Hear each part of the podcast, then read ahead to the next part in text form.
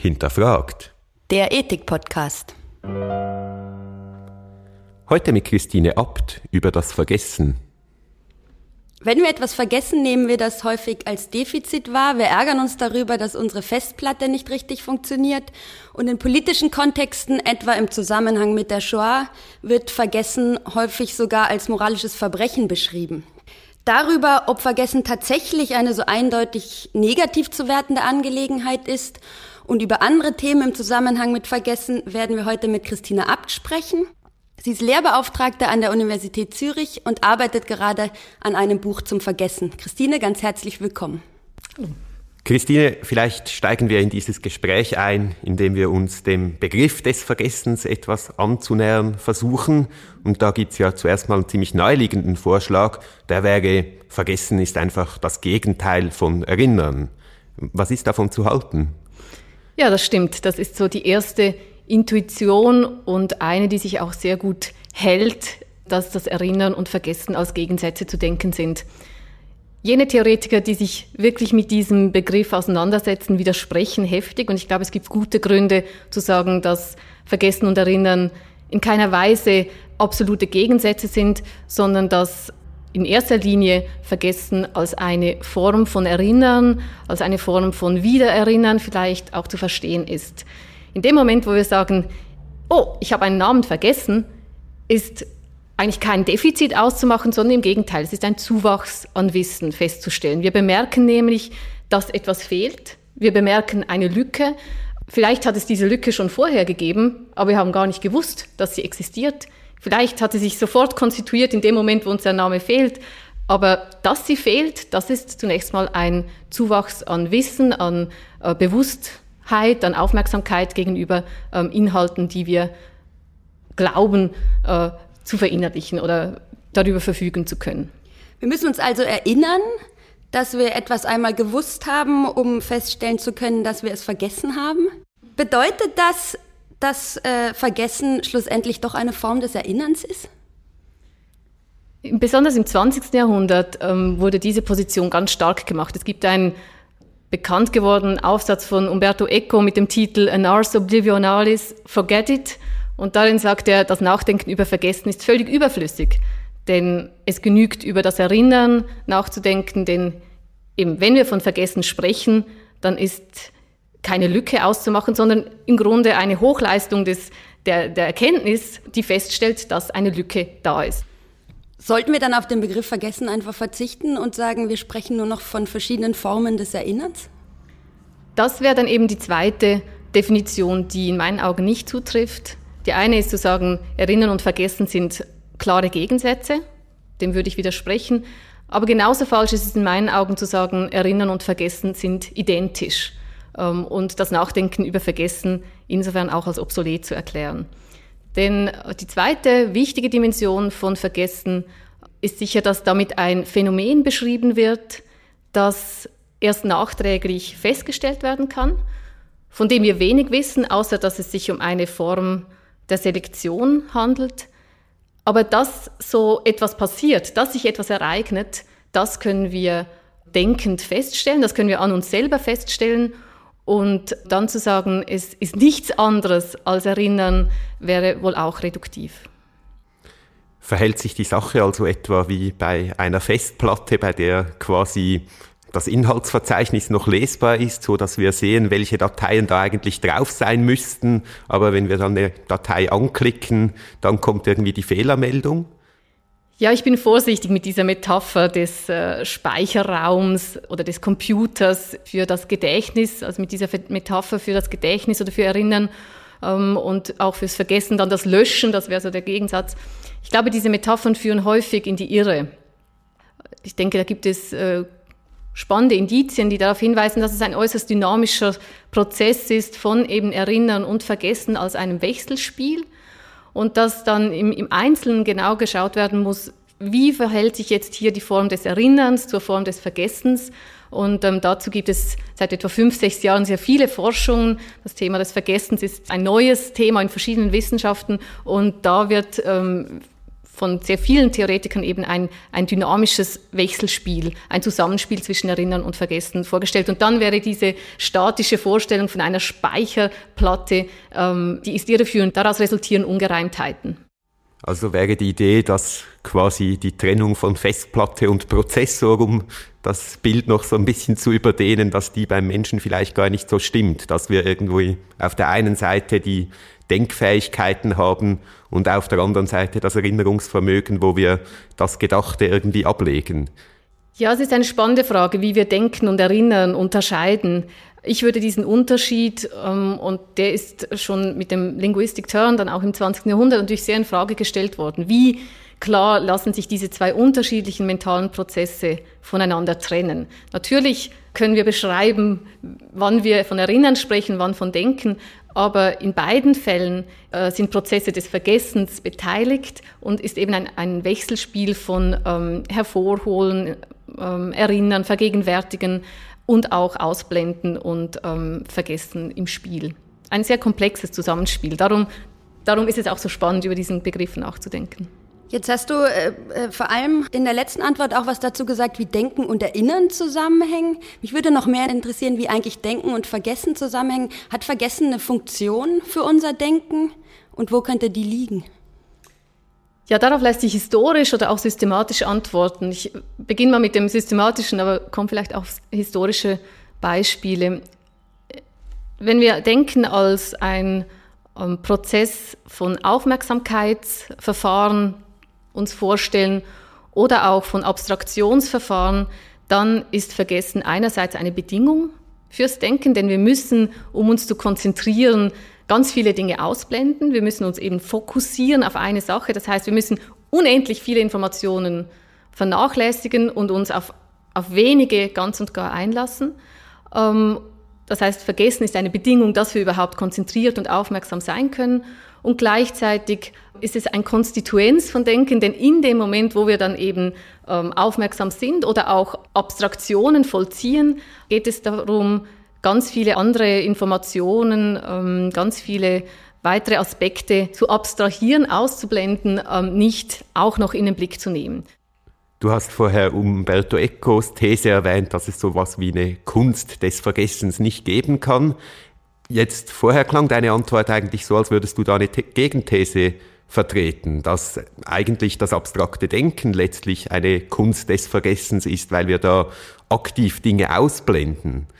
Ja, ähm, danke für die Frage, denn das gibt mir jetzt die Möglichkeit, diese historische Dimension auch mit zu bedenken oder zu schildern. Es ist sehr spannend zu sehen, dass der Übergang vom Mittelalter zu Humanismus, Neuzeit und Aufklärung ganz stark über dieses Vergessen auch inszeniert wird. Also in den Texten der Humanisten oder dann auch der frühen Neuzeit und der Aufklärer wird eben Vergessen als ein Instrument gesehen, um sich von Autoritäten äh, zu lösen. Von diesen Denkern wird ähm, Vergessen als ein Werkzeug gesehen, um sich zu distanzieren, um sich zu befreien, um ein eigenes Urteil äh, zu bilden. Und während im Mittelalter noch Erinnern und Denken als Kontrast zu Vergessen gedacht wird, kommen dann in der Neuzeit viele Beispiele, auch sehr anschaulich gemachte Beispiele in Texten vor, die zeigen, man muss lernen zu vergessen. Also Vergessen ist dort nicht etwas Unverfügbares, Plötzliches, das über uns hereinbricht, dem wir ausgesetzt sind, sondern man muss es lernen. Und auch bei Kant ähm, dann in der in Anthropologie, in pragmatischer Hinsicht gibt es Stellen, wo er darauf hinweist, dass es eine Übung ist, das Richtige einzublenden, zu vergegenwärtigen und das Falsche, vielleicht auch das Affekthafte dort bei Kant dann auszublenden, zu vernachlässigen, zu neutralisieren. Das heißt, es sind ständig Aus- und Einblendungsverfahren und zu lernen, was unwichtig ist, wovon wir uns distanzieren müssen das ist dann bereits eine praktisch-ethische Frage in Bezug aufs Vergessen. Aber für die Aufklärer ist Vergessen ein, ein Hilfsmittel, um eben zu solchen Werten wie Autonomie, Selbstgesetzgebung zu kommen. Jetzt hast du beschrieben, dass für Denkensvergessen wichtig ist und sogar für kritisches Denken. Wenn wir den politischen Kontext angucken, den wir ja eingangs äh, im Intro angesprochen haben, scheint Vergessen ja häufig als was ganz Negatives beschrieben zu sein. Das heißt, Vergessen von Verbrechen etwa wird als äh, moralisches Verbrechen beschrieben. Gibt es in diesem Zusammenhang eine Pflicht des Erinnerns? Vielleicht kann ich zum ersten Teil deiner Frage ähm, antworten, dass diese Vorstellung einer allgemeinen Pflicht des Erinnerns, dass die sehr stark gemacht wurde in der zweiten Hälfte des 20. Jahrhunderts. Sehr viele Texte, besonders dann ab Ende der 50er Jahre, sprechen von einer Pflicht des Erinnerns. Und ich denke, es ist klar, du hast die Shoah genannt, ähm, in Bezug auf diese ungeheuren Verbrechen kamen viele Texte, die gesagt haben, die Überlebenden haben eine Pflicht, ähm, davon zu berichten.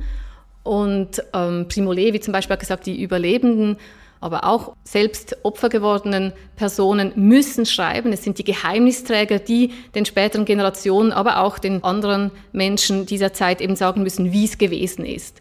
Oder auch ähm, Elie Wiesel hat in dem Buch La Nuit über Seiten hinweg gesagt, ich darf nicht vergessen ich, und ich werde nicht vergessen. Also ganz klar ähm, wurde in vielen Texten diese Pflicht des Erinnerns stark gemacht. Aber wenn man die längere Geschichte betrachtet, dann ist diese Pflicht des Erinnerns ähm, sehr viel ambivalenter. Und um jetzt auf den zweiten Teil deiner Frage zu kommen, gibt es eine Pflicht zu erinnern? Ich würde sagen, es ist immer auch eine Frage, gibt es eine Pflicht zu vergessen wir haben vorhin gesagt, es ist ein Zusammenspiel und insofern muss man diese beiden Fragen auch stellen. Avishai Margalit stellt diese beiden Fragen eben auch in seinem Buch Ethics of Memory in de, ins Zentrum und betont, dass diese Fragen parallel zu denken sind. Und ähm, man müsste sagen, dass eben diese Pflicht zu erinnern dahingehend formuliert werden muss, mit welcher Absicht wird erinnert. Und da würde ich zwei ähm, Dimensionen unterscheiden. Wird erinnert, damit eben dieses schreckliche dieses Schlimme, diese Verbrechen, damit so etwas nie wieder passiert, dann würde ich sagen, ja, das ist ein verantwortungsvolles Erinnern. Dann ist aber auch sofort die Frage, wie wird erinnert? Darf es nur den damaligen Opfern nicht wieder passieren? Darf es allen Menschen nie wieder passieren? Also immer gleich die Frage, mit welcher Absicht wird wie erinnert? Und dann ist aber eben auch die Frage, gerade in Bezug auf die Frage, soll Schlimmes erinnert werden? Ähm, eben auch, gibt es auch ein Erinnern, das Schlimmes wiederholen lässt, das ähm, Konflikte weiterführt, noch verschlimmert, das eben den sozialen Frieden langfristig nicht möglich macht. Und es gibt äh, bereits in der Antike ein schönes Beispiel ähm, dafür, dass eben diese Form von schlimm, schlimmes Erinnern, dass man das eben nicht wollte. Es gibt einen eigenen Begriff dafür. Mnesikakein heißt dieser griechische Begriff. Und es ist spannend, dass neben Erinnern und Vergessen es diesen dritten Begriff gab, mit dem man gesagt hat, man darf einander nicht an Schlimmes erinnern. Und natürlich wurde es vor allem im politischen Kontext verwendet, weil man gesagt hat, äh, gerade nach bürgerkriegsähnlichen Zuständen haben alle so viel Leid erlebt, sind Opfer und Täter geworden. Und um überhaupt irgendwie sozialen Frieden zu ermöglichen, muss äh, ein gegenseitiger äh, Konsens bestehen, dass man nicht mehr darüber spricht, dass man sich nicht daran erinnert. Sonst kommt kein, kein Friede zustande. Geht sowas langfristig oder muss dann irgendwann doch wieder das Erinnern und Aufarbeiten einsetzen? Also jetzt wieder historisch geantwortet, es gibt wenig Verträge, die in keiner Art und Weise die Täter bestrafen ähm, und gleich übergehen zu kompletten Vergessen. Es gibt solche Beispiele, aber meistens wird ausgehandelt zwischen dem Interesse eines sozialen Friedens und ähm, aber auch dem Wunsch nach Gerechtigkeit. Und das heißt, in vielen Fällen werden einige besonders verantwortliche Täter bestraft und vielleicht auch, äh, auch hingerichtet. Es gibt viele Beispiele, wo die sehr, sehr streng und strikt bestraft werden und aber sehr viele Mitläufer dann, ähm, dass denen eine Amnestie zukommt, um eben so ein, ein Austarieren dieses ähm, Interesses von Gerechtigkeit auf der einen Seite und sozialer Stabilität auf der anderen zu generieren. Ob das dann langfristig hält, wenn man abmacht, wenn man gegenseitig vereinbart, nicht darüber zu sprechen, das denke ich nicht, weil eben genau Erinnern und Vergessen selber historische Kategorien sind. Aber es kann sein, dass sich verschiedene Parteien darauf einigen, eine gewisse Zeit lang zu schweigen. Und es kann aber auch sein, dass nach einer gewissen Zeit eben es wichtig ist, diese ähm, noch nicht aufgearbeiteten Verbrechen ans Licht zu holen. Ich meine, Spanien ist ein gutes Beispiel. Ähm, man hat nach dem Bürgerkrieg sich gegenseitig geeinigt, dass man die Leichen die einbetoniert auch unter den Straßen liegen, nicht ausgräbt. Und natürlich gibt es äh, in, in, jüngster Zeit eben Bestrebungen äh, zu sagen, das ist falsch, man, man will es machen. Ähm, und, und dann hat jetzt aber im Moment ja äh, die Gerichtsbarkeit sehr, sehr strikt gesagt, man macht es nicht. Aber es, es brodelt, beziehungsweise dieser Diskurs ist nicht tot.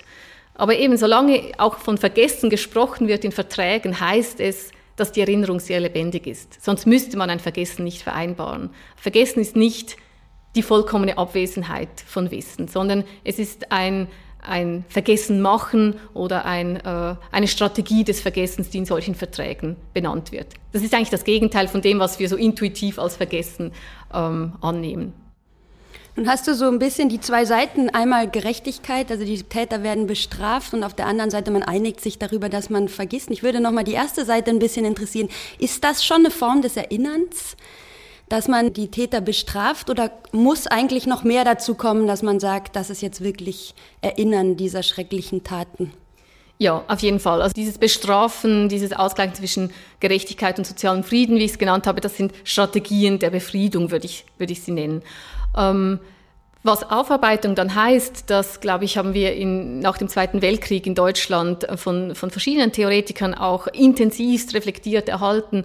Adorno in seiner, mit diesem kurzen Text zur Frage, was ist Aufarbeitung, wo er eben aber dann auch ganz klar, also diese Texte nehmen dann ganz klar Position gegen ein Vergessen, das mit Verdrängen gleichgesetzt wird. Und das ist natürlich eine Gefahr, dass man vorschnell einfach äh, sich der Erinnerung entledigt, weil man auch Mitschuld trägt, weil man sich diese Schreckensbilder nicht anschauen will. Nochmals, ähm, Churchill hat in seiner Rede in Zürich gesagt, zuerst muss, äh, müssen die Täter bestraft werden, dann muss radikal aufgearbeitet werden und dann braucht es aber auch einen Akt, ein Act of Oblivion, hat er gesagt in Zürich 1946. Und ich denke einfach, dass dieses Zusammenspiel, dass diese drei Kategorien im Umgang mit, mit Schlimm eine Rolle spielen. Und vielleicht noch ein anderes Beispiel, wo es, für mich ganz äh, sichtbar wird, wie wichtig eben doch auch Erinnern ist. Also aber eben immer auch verantwortliches Erinnern, das versucht, dieses Verbrechen für spätere Generationen nicht mehr möglich zu machen, das versucht zu verhindern, dass so etwas noch einmal passiert. Ich glaube, das ist schon eine moralische Pflicht oder auch eine ethische Pflicht, die Generationen haben, dass sie der Nachwelt versuchen, äh, aus ihren Erfahrungen eben ähm, äh, Konstruktives weiterzugeben. Wenn wir die Erinnerung an Solferino, diesen Text lesen von Henri Dunant, äh, in der Mitte des 19. Jahrhunderts verfasst, ähm, dann ist dieser Text wirklich eine Schilderung des Schlimmsten. Also er macht das, was die Griechen eben ähm, nicht wollten. Sie haben die Dichter zum Teil sogar bestraft, die das Schlimme nochmal auf die Bühne gebracht haben. Herodot ist zum Beispiel. Henri Dunant hat das genau gemacht. Dieser ganze Text, Erinnerung an Solferino, ist, ist eine Darstellung des Schrecklichen. Aber genau diese Darstellung ist offenbar so, und ich habe es äh, auch vor kurzem nochmal gelesen, und ich finde es äußerst spannend, wie dieser Text es schafft, wirklich einen zu sensibilisieren, dass das nicht sein kann. Das kann, das, woll, das kann man nicht wollen. Wenn man diesen Text liest, versteht man, das kann man nicht wollen. Egal, ob er Österreicher ist oder Franzose oder wer auch immer hier verletzt wird, so kann man mit Menschen doch nicht umgehen wollen. Und dieser Text ähm, hat dann eben auch zur Genfer Konvention geführt, hat äh, Menschen zu einer global ersten Bewegung äh, sich zusammenraufen lassen. Und ich denke, ist ein schönes Beispiel, wie wird erinnert, wie wird sinnvoll erinnert, verantwortungsvoll erinnert, damit tatsächlich etwas passiert und versucht wird, dass es nicht, nicht gleich weitergeht. Du hast nun viel von literarischen Formen des Erinnerns gesprochen. Gibt es noch andere Formen des Erinnerns, die äh, wichtig sind für Gesellschaften, um mit, äh, um mit Gräueltaten umzugehen, diese nicht zu vergessen außerhalb der Literatur? Und welche würdest du da sehen? Es gibt natürlich ganz viele Formen der Monumentalerinnerung. Also die Monumente stehen da ähm, besonders im Umgang mit, mit Kriegen im Zentrum, auch die Soldatenfriedhöfe. Und aus ethischer Sicht würde ich da zwei Formen unterscheiden wollen, die, die beide wichtig sind, denke ich, und die aber auch immer in einem Gleichgewicht gehalten werden müssen. Das eine ist ähm, die, das soziale Erinnern das in verschiedenen Formen sich zeigt. Ich habe jetzt die Monumente genannt. Ähm, Marc Auger, ein anderer Theoretiker des Vergessens, spricht über diese riesigen Soldatenfriedhöfe und sagt, das ist das rituelle Erinnern. Gesellschaften sind darauf angewiesen, gemeinsam solche sich darauf zu einigen, was erinnert werden soll und dann das auch im öffentlichen Raum sichtbar zu machen.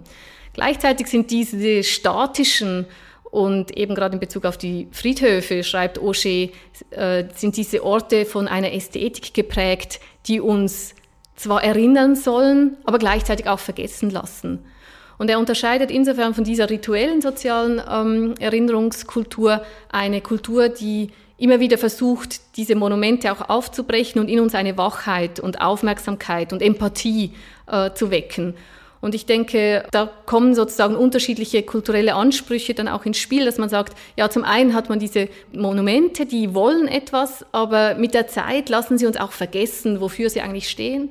Und dann braucht es eben wieder äh, Belebungsversuche. Es gab verschiedene Künstler in Deutschland, die das in den 80er Jahren, 70er und 80er Jahren auch reflektiert haben. James Young hat das dann Counter-Monuments genannt und gesagt, ja, das sind Künstler, die wollen Monumente bauen, die ihren Charakter als Monument unterwandern, unterlaufen, die subversiv uns daran erinnern, dass nur wir selber ähm, erinnern können und nicht irgendwelche Steine oder irgendwelche Kreuze oder irgendwelche Sockeln mit äh, Statuen. Also von, von daher würde ich sagen, es ist sehr wichtig, soziales Erinnern und da gibt es sehr viele Formen. Wichtig ist, dass nicht vergessen wird, dass immer auch die einzelnen Individuen oder auch die, die Diskurse lebendig gehalten werden müssen. Denn sonst ist im Erinnern auch ein Vergessen drin. Man kann erinnern und vergessen. Dann haben wir verschiedene Beispiele genannt, die unserer Meinung nach erinnert werden müssen, die Gräueltaten der Nazis im Dritten Reich etwa. Im Zusammenhang mit der Aufarbeitung der Nazizeit gab es in Deutschland ja eine große Debatte darüber, dass manche Dinge nicht zu thematisieren sind. Und Beispiele hier waren etwa die Leiden, die deutsche Flüchtlinge aufgrund der Flucht aus der Tschechoslowakei äh, auf sich genommen haben. Gibt es Dinge, die nicht erinnert werden dürfen?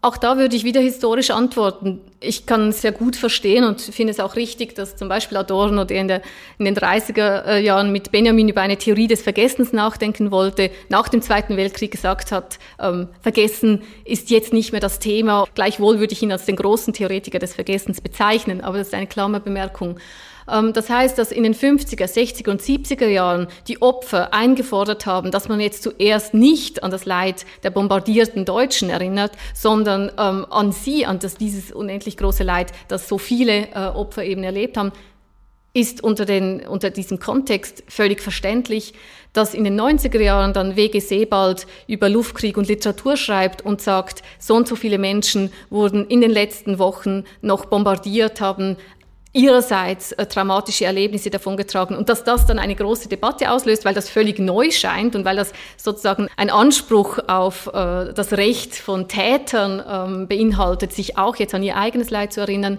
Ähm, das zeigt meines Erachtens einfach, dass die Frage, gibt es eine Pflicht zu erinnern, viel zu reduktionistisch gestellt ist, sondern dass immer ein Ringen ist um die Macht des Erinnerns und des Vergessens, dass Erinnern und Vergessen immer ein, ein Aushand in Aushandlungsprozessen und in politischen Feldern eben drinstehen und immer auch Machtverhältnisse widerspiegeln. Es wird immer vergessen, weil wir anderes erinnern. Die, die vollständige Erinnerung, das ist eine Fiktion. Und diese Fiktion hat man 20, 30 Jahre lang wenn man das systematisch betrachtet, wurde etwa 20, 30 Jahre lang nach dem Zweiten Weltkrieg so getan, als ob das die einzige und vollständige Erinnerung ist. Das würde ich kritisieren und das korrigiert sich in der Zeit auch selbst. So wie Andreas vorhin gesagt hat, irgendwann werden auch Vergessensedikte äh, äh, oder Vergessensverträge werden wieder aufgebrochen, denn die Spuren sind da und kritisches Denken neigt dazu und soll dazu neigen, eben das Vergessene ähm, immer wieder ins Denken hineinzuholen. Vollständiges Erinnern ist eine Fiktion, der vollständige Podcast, in dem wir alle Themen diskutieren könnten, leider auch. Wir sind schon am Ende dieser Aufnahme. Herzlichen Dank fürs Kommen. Vielen Dank.